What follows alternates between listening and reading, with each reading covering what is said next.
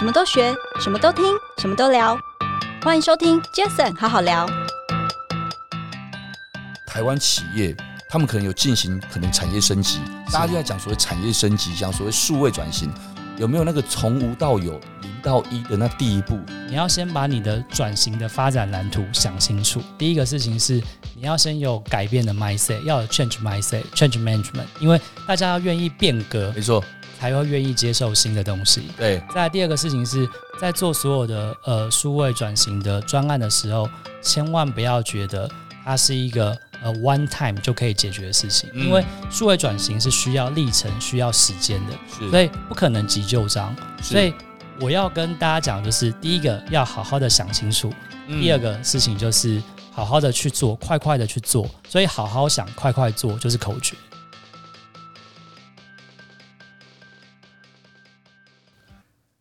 嗨，大家好，我是 Jason。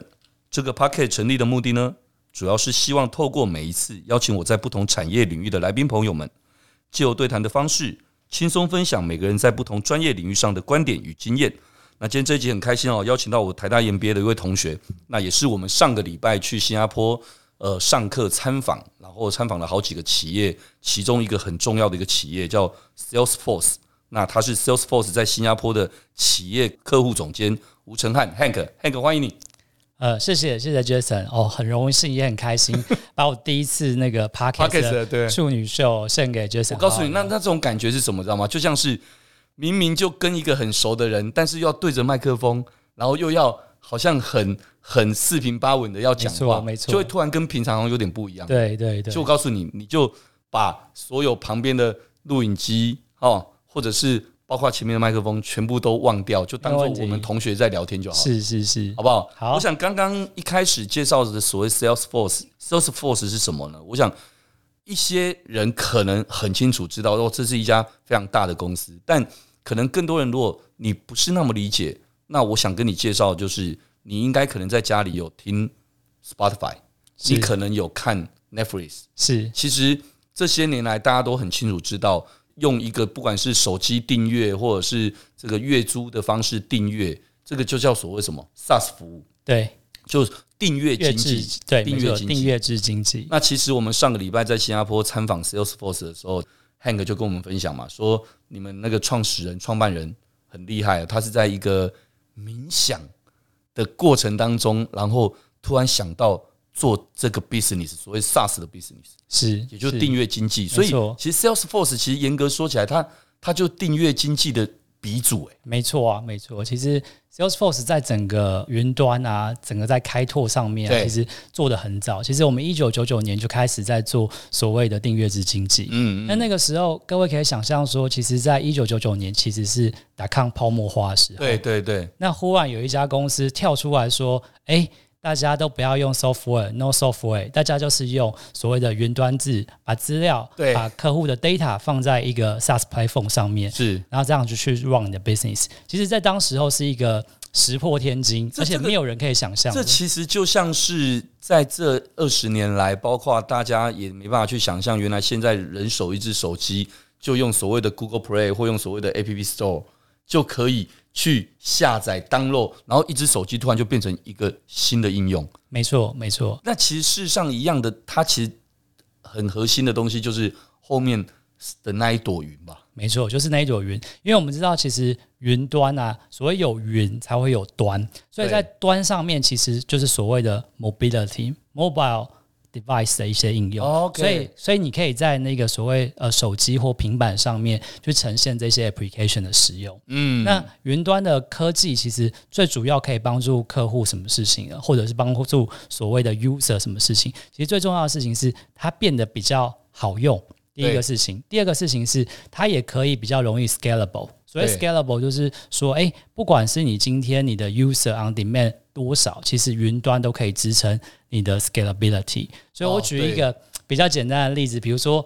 大家常常以前在台湾订票的时候，有演唱会来啊，或者是 Blackpink 来的时候，因为发现怎么 server 挡住了。哦，对，其实那因为是硬体撑不住嘛。对对对，那是硬体，那是我们说的所谓的 IaaS 的 Cloud 的服务。对，那它也是一样，如果没有 On Demand 的一个架构，云端的一个架构在，其实很容易不能负荷那个负载，它就会 shut down 了。OK，所以云端的最大的好处其实是它可以 scalable for 呃不同的 segmentation 来使用。比如说有一些中小企业的用户，或者是说个人的用户，嗯、还是你今天呃是 heavy user，你有很多呃很大的公司，还是个人使用的呃次数很多，嗯、它的使用体验基本上只要在你联网的状态都是很好的那它就可以很顺。我觉得刚刚我们开头讲这一小段，其实只是。给大家简单的科普一下，这个所谓的云端也好啦，或者是 SaaS 这个订阅经济的这个服务，事实上在这些年来，大家生活中其实每天每个小时每一分钟可能都在使用的这些东西，没错。所以我们现在在讲的时候，就不会那么让人家难以理解。是，好，所以但我想，当然 Salesforce 它代表的是一个，当然它比较针对企业用户啦，没错。哦，但我觉得怎么讲呢？其实很好好聊，我们就是可以把这么硬邦邦的企业的的这个 business，我们还是要多聊一些比较 soft 一点的，没问题，软性一点。第一个，当然我们可能可以后面的时候，我们来聊聊，呃，在你在 Salesforce 这边，你你获得了一些什么？因为第一个，我相信你在新加坡已经六年半了，是。那新加坡其实是现在亚洲大家都很清楚知道，竞争力很。强也很惊人的一个地方，没错，没错。那我相信一定有很多台湾的朋友也很希望自己诶有一些机会，或许未来有些机会能够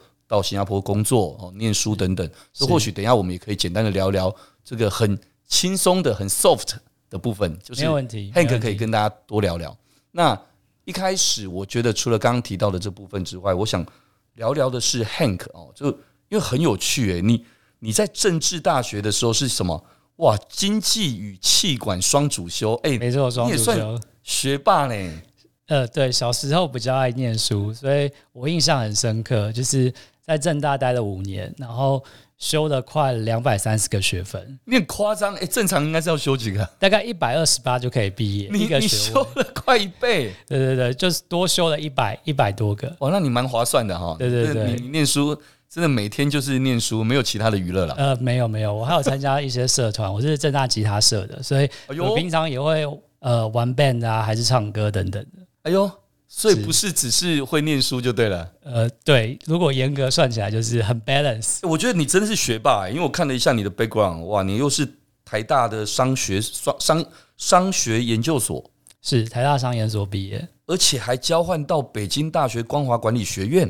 对，欸，这应该是。要有某种程度的的能力才能够被交换学生吧？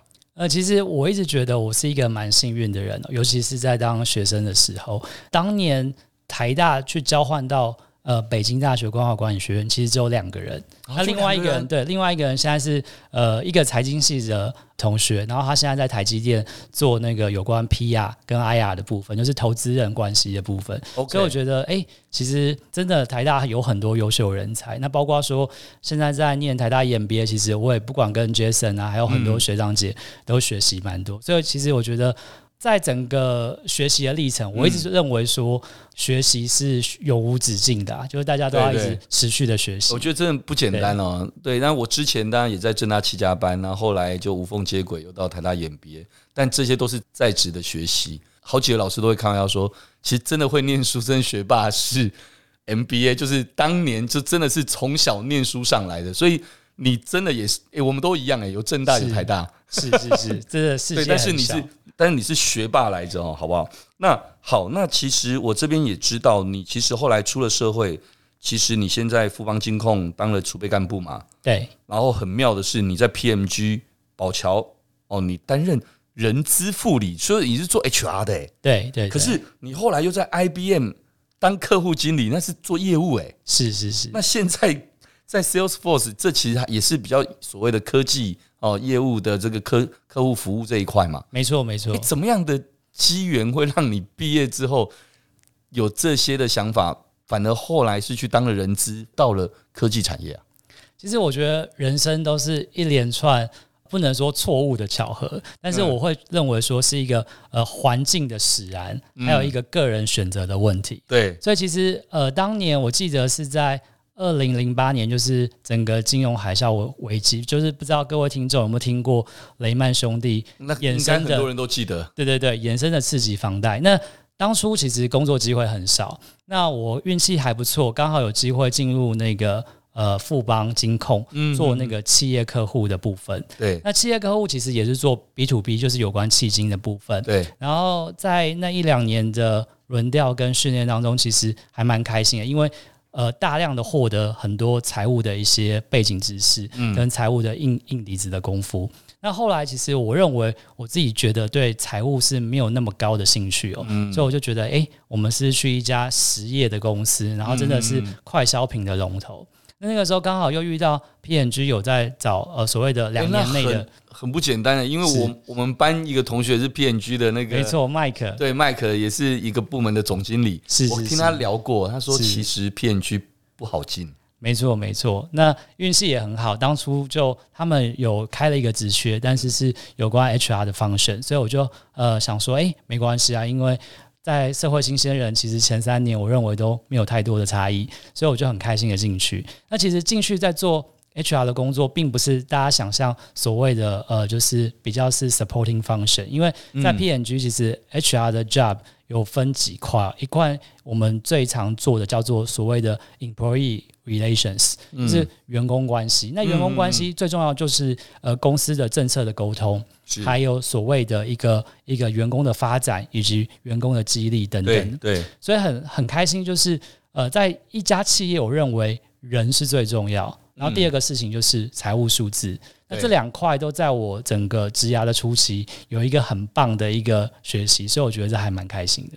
嗯，所以在人资哦，我在我我懂了，因为我之前其实上过人资的课，确实没错。你说人资可能传统的认知就觉得人资大概就是，如果是中小企业的话，其实说真的，他就执行老板的意志。所以最大人资长其实就是老板。哦，中小企业就是老板说了算。那那好像人资就是出来就要么。嘉嘉奖什么？要么就是要来做些什么什么很不不好的手段啊？是对，但其实就像您刚刚说的，在 P&G 人资，它其实比较像是它会到各个的直线部门哦，各个的这些这些第一线的这个各个部门的跟他们主管跟他们的同仁们一起去，就像你刚刚说的员工关系，没错，没错。这样子的历程又怎么会后来让你去到了？哦，诶，你很厉害，都是去很多人想进去不见得进得去的公司，诶对，IBM 是 IBM，你有什么样的机会又到了 IBM 去啊？在整个职涯过程当中，前三年算是一个个人摸索期，可是真正到 IBM 的时候，其实也是遇到呃当年在台大念书的一个学长，然后他同时也是在富邦金控，嗯，那跟他聊，他就说，诶，他其实离开以后跑到 IBM 去当业务。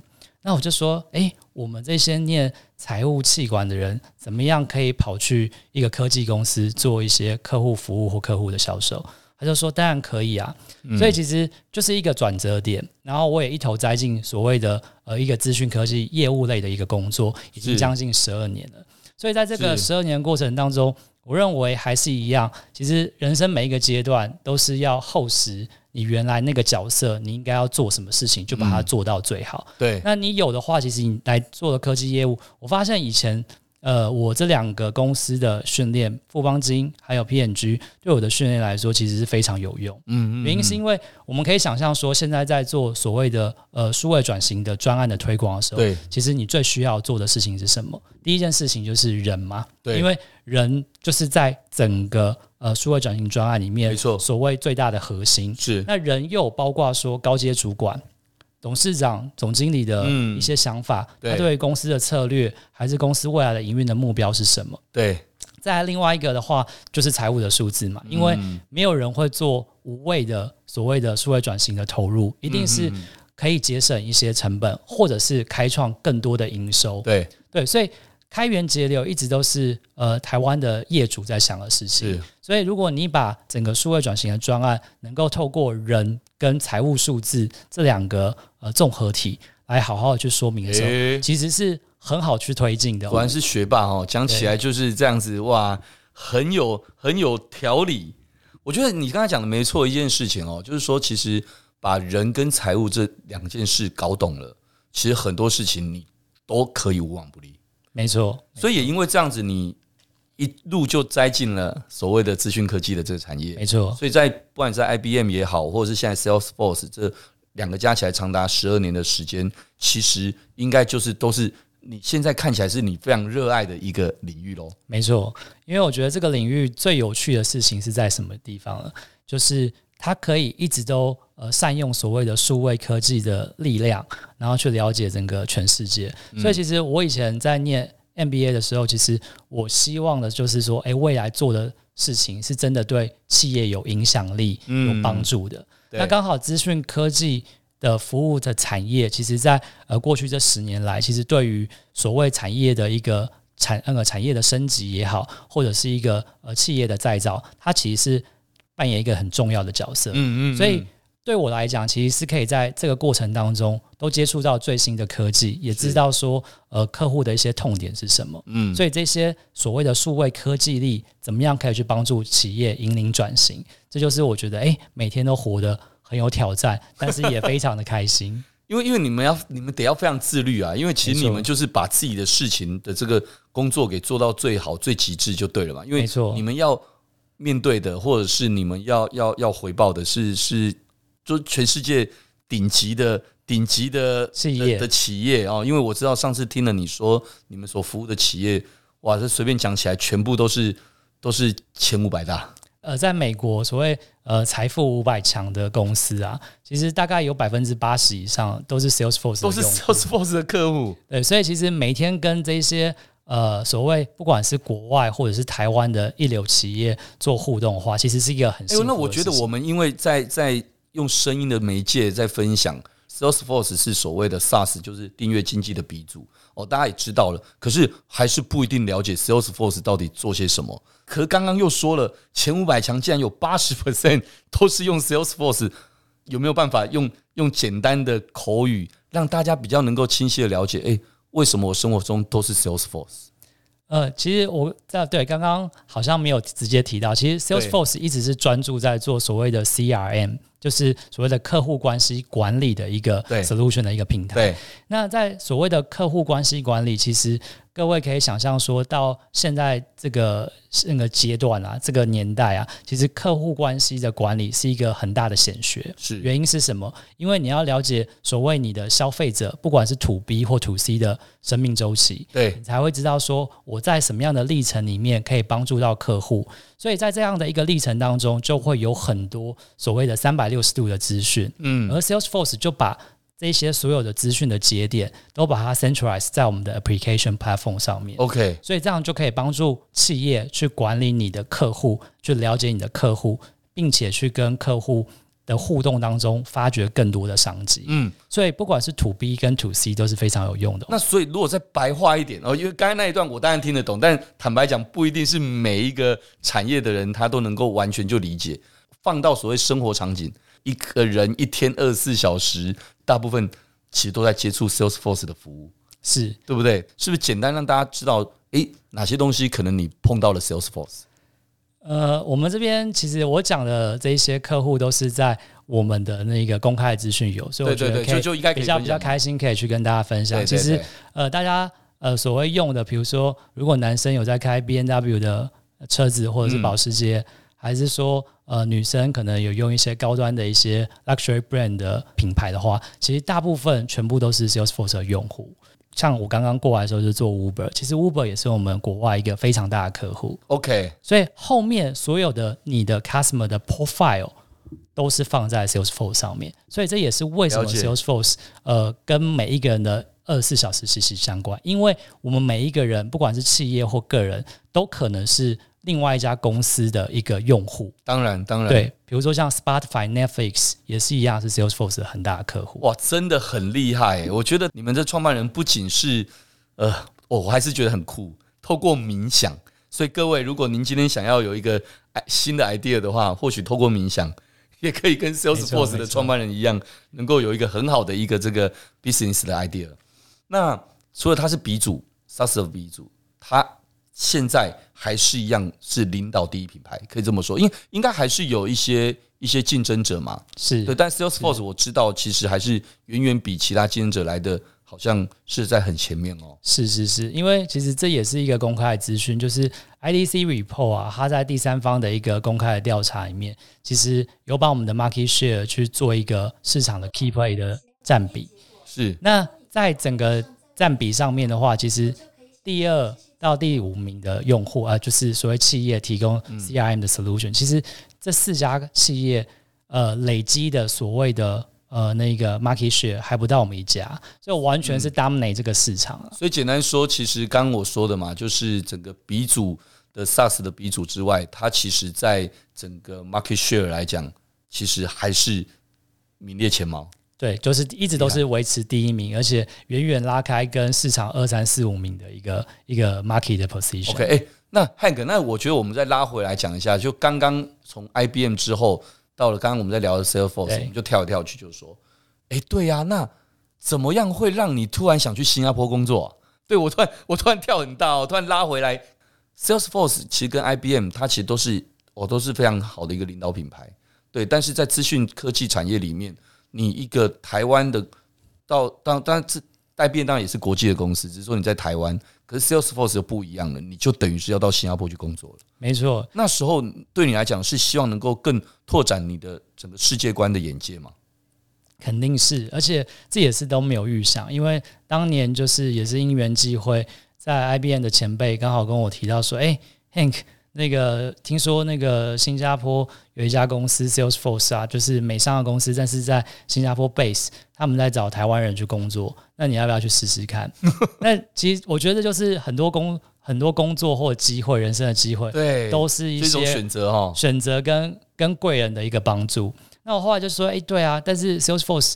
我那个时候也不知道在做什么，嗯，其实我不知道他是做 CRM，我也不知道他是 靠。因为你知道那时候在 IBM 是主要做的比较，应该是还是比较 device 一点的。呃呃，算是顾问服务比较多，哦、或者是那个传统的一个软体的产品。懂懂。所以其实没有想太多，可是真正去深刻了解，哎，觉得哎真的蛮特别的。对。那为什么 Salesforce 是呃在新加坡？其实。当初 Salesforce 选择新加坡，当然有很多的原因啊。那最重要一个原因，其实是它是一个很好的所谓国际的一个 hub 的一个对一个一个总部的的概念。所以其实我们在呃亚洲发展多年以后，其实在日本有公那个有办公室，然后日本是我们很重要的一个 business unit，然后再来就是整个 Greater China Region，然后在整个呃新加坡等等的，还有所谓的那个 ANZ，就是 Australia and New Zealand。OK，它也是一个所谓的 business unit，嗯，然后还有印度，所以后来的话，其实台湾就归属到整个呃那个新加坡，然后我们跟整个东南亚国家是呃并列在一起，就是去看这个市场。OK，我想刚你说了，整整去了六年半，对，这六年半的应该确实在一个台湾人在新加坡工作，有没有什么有趣的或是什么样的一个体验，让大家分享一下你的学习？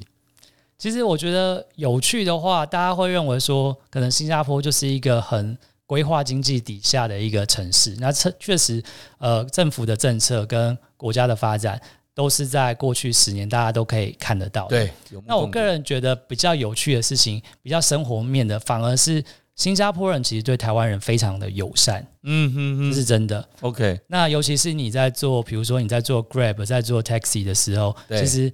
他们听到你的口音，就说：“哎、欸，你是不是从台湾来的？”对，台湾的人的声音很好被。我上礼拜在新加坡，呃，做 Grab，就是他们的，他们因为他们没有 Uber 嘛，对，他们的他们就 Grab 做 Grab 的 Taxi，对，那个也是因为他们都会讲华文啊，就聊啊聊，就开始在跟我聊台湾中华民国总统选举，是好有趣，是，所以其实大家可以想象，其实，在新加坡以华人为主体的一个百分之九十为主体的。国际的城市跟社会，其实他们对台湾的友善度是高的。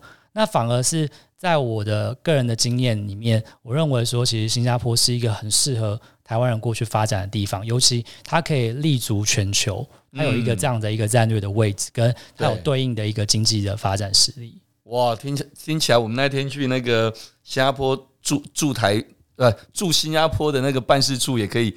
找你那个当一下那个推广大使之一哦，有有有，那个童大使有找我十月份的时候再相聚 哦，真的吗？哦，太棒太棒！我想我想，其实大家很多人都知道，其实现在亚洲其实新加坡的发展是有目共睹的，但但说真的，哇，消费力也不得了。但是当然一样的，在那边 input 就所谓的收入也相对很高，但支出应该说支出相对高，那是因为我相对一定也有相对比较平价一点的的的地方，但大部分的很多的一些包括隐你你所谓的隐藏成本，是就是住啊。住交通啊，就买车，大家都清楚知道，在新加坡买车开车大概是台北算一算，搞不好是乘以二点五倍，二点五倍到三倍，很可怕，所以惊人。所以那一天你一跟我分享完之后，你知道吗？隔天我准备要回台北的时候，我刚好就在你们 office 的的那个楼下的十字路口，就看他一台，看到一台那个我在等红绿灯的时候，就看到一台跟我一模一样的车，是、哦、就这样开过去，是一模一样，包括颜色都一模一样，我我就很开心这样看。看完之后，我就对他投以 respect 的眼光。没错，因为他花我快三倍的钱。没错，没错。可能各位听众不一定知道，就是呃，在新加坡以现在来说，今年啊，一个有效的车牌用十年啊就挂牌，嗯，一个车牌大概就是将近是两百五十万到两百八十万台币，好夸张。所以其实一个车牌都可以买台湾一台进口车。欸、那我很好奇，这这题外话，所以这个十年的这车牌，它它如果一一台车，它只要开两年三年，它卖，它这车牌就可能还剩下七年，就这个意思。对对对对，所以它还是会有它那车牌的残值。对对，也可以跟二手一起卖。没错，车牌是指说你开上路的一个权利，这个权利。就是有点类似像呃，很像我们讲回到说什么所谓订阅制，就是你这十年的有效期限。OK，所以车牌的那个牌的 usage 还是可以使用，那个是扣在那一台车上的，对，它不是扣在人。没错，哇，好有趣哦。对，可是真的很贵，但是一样的人在那边相对的，他的他的收入报酬也会比较高的。对，我觉得这是相辅相成。但是其实新加坡在过去几年最大的一个呃经济发展。的原因造成所谓的所谓生活成本垫高，最主要原因其实是来自于就是地缘政治，还有很多其实国内外啊，不管是中国或者是香港的一些白领阶层，全部都跑到新加坡。了解。所以光是在这两年，其实呃有效的统计，一路的香港跟中国上海那边的一些白领的精英，大概就将近三十万个人。哇，OK。所以可以想象住房。跟用的都要变贵，那肯定一定都会拉上去啦。那另外就是上礼拜在新加坡听到你们一些分享的时候，我们知道其实 Salesforce 也是一个非常鼓励你们公司非常鼓励员工回馈社会。没错，对，而且有自工假。对对对，我你们说什么每年提供一个七天的有薪的志工假，好有趣。这个这让你随心所欲去做任何的志工，这个但是你好像自己选择了跑去什么柬埔寨啊？对，去柬埔寨，你去做了什么事啊？我在疫情前有两年跑去柬埔寨做那个所谓的呃 Building Cambodia，就是帮他们当地的弱势的农民啊去盖小学跟盖住房。你去当没错，我们建筑工人吗？对对对，我们大家去当建筑工人，但是大家有是自己选，还是说公司会有一些 package 让你们去选，然后你去？Okay. 你说的很好，就是其实我们公司有很多跟不同的所谓的呃非盈利的组织，跟一些所谓的呃那个慈善的机构做一些合作，Okay, 所以其实有很多的呃选择你可以去选。那那个时候我就觉得，哎、欸，其实蛮好的，因为去帮助柬埔寨的小朋友跟农民，让他们有家住有书念。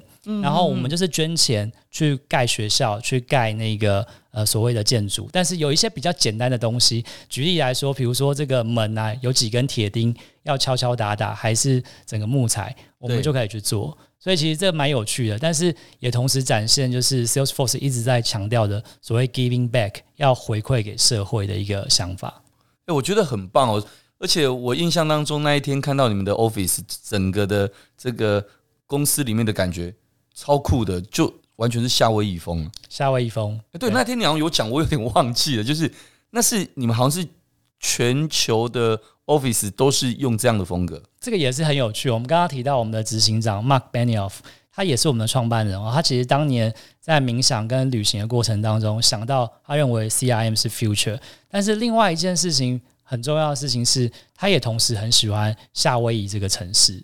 所以他认为夏威夷是一个日本跟美国跟多元文化的交界处，嗯、所以他也希望说把多元的文化这个这个想法带到 Salesforce。所以其实，在我们每一个 Office，我们不管在那个北美的旧金山，嗯、还是在日本，还是在新加坡，其实每一个 office 的元素就一定是夏威夷风格。对对，有有蓝蓝的那个海滩，OK，还那个跟所谓的呃很绿的一个绿绿绿草，那个丛林 jungle 的感觉，对对对，就是要把这些 element 搬进来。所以我们 Salesforce 都称员工彼此叫做 Ohana。为什么？哦、真的假的？为什么叫 Ohana？、嗯、因为 Ohana 是夏威夷语里面的所谓的 family 的意思，We are family。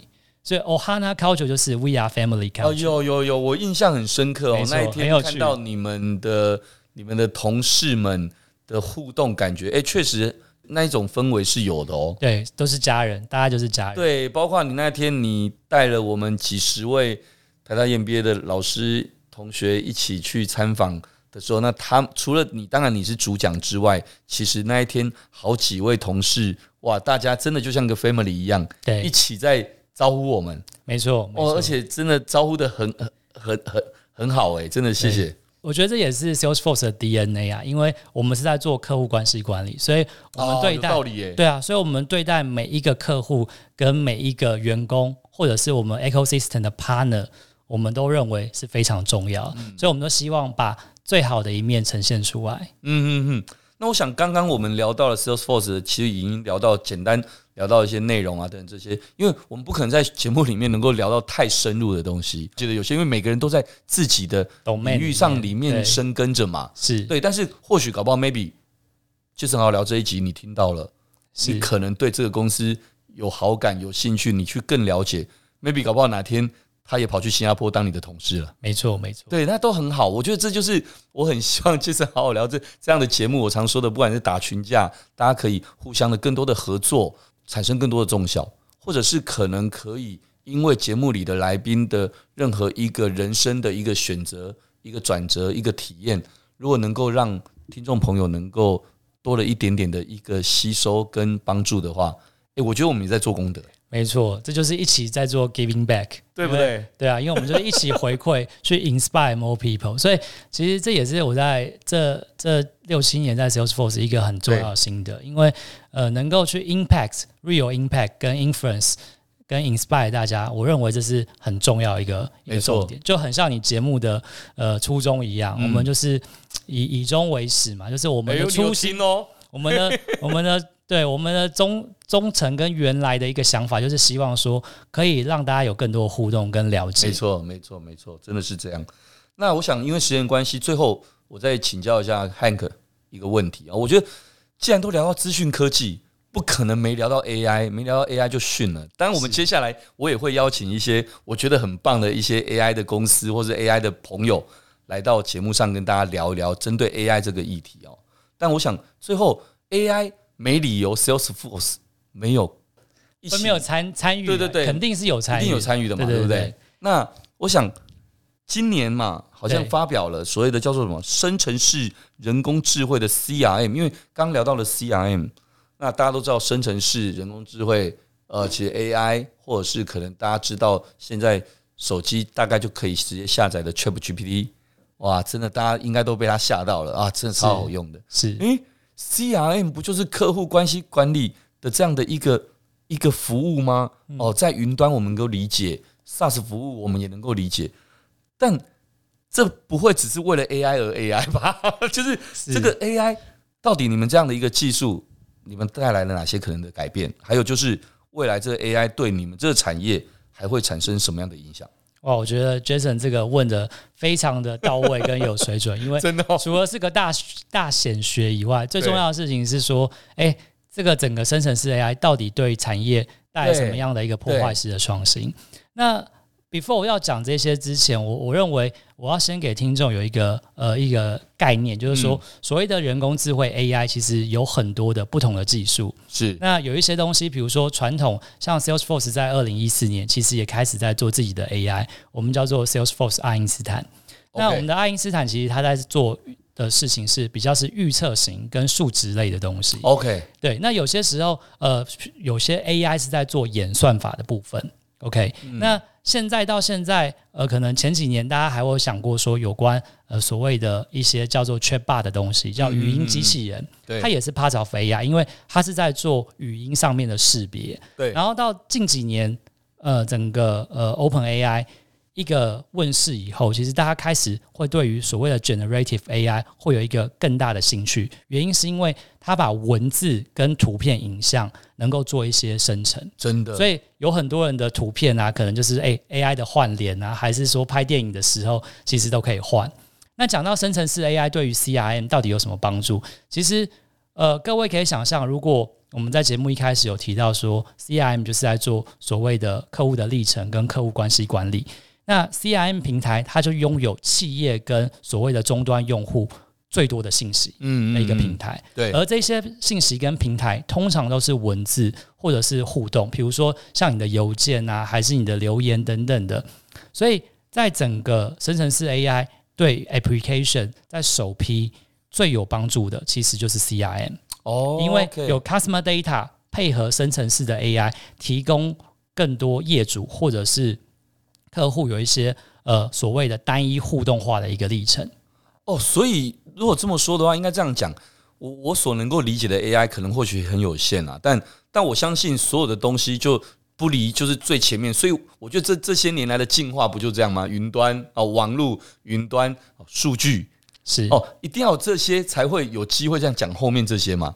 就像是如果你今天连个网络都没有，连个 smartphone 都没有，你讲那些 application 都没有用，都没有意义啊。对，所以一样的，就有了这一些之后，所以代表数据很重要。是，就好像举例哦，各位如果在用 ChatGPT 的时候，你可能在问一个东西，他或许他可能会回答你，但他一开始会告诉你，呃，截至二零二一年九月之前的数据的的资料，是，那这不就是所谓的数据？而且这数据是两年前的数据，是它让你知道，是也就是你没有喂东西，没有 input，就可能没有 output。没错，所以如果这么说的话，代表 Salesforce 站在一个很大的利基点，就是我们拥有，对我们拥有拥有很可怕的 data。但是这些我必须在节目里面讲清楚，就是其实 Salesforce 不会去 own。所谓的 customer data，不可能，因为在 data 的 privacy 上面，在 security 各个端的嘛，绝对都是呃客户自己才能可以去做使用。但是对于 Salesforce 的好处是说，假设我们透过 OpenAI 的一个技术，然后我们就可以把类似像 ChatGPT，或者是未来可能在 Salesforce 的平台也有 Google 的 Bard，也是在做 Generative AI。对对，我们可以把它做成一个 API 的一个整合跟串联的时候，就可以让我们的用户。